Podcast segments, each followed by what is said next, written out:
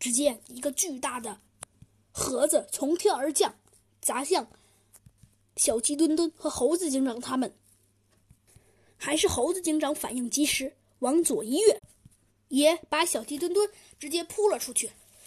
小鸡墩墩吓得急忙说：“谢谢，谢谢猴子警长，猴子警长，太谢谢你了。”可猴子警长却显得非常紧张，他对小鸡墩墩说道：“小鸡墩墩，先别说话了。”果然没错，这时一个低沉而又沙哑的声音传了过来：“你们好呀，小鸡墩墩和可恶的猴子警长。我是机械怪鼠，不过你们还是叫我机械鼠罢了。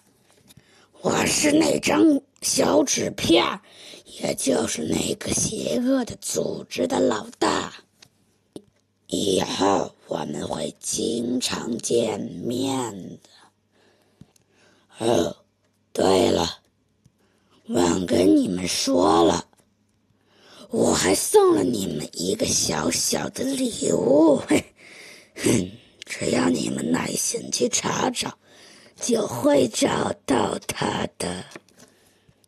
哈哈哈哈！随着一声恐怖的笑声。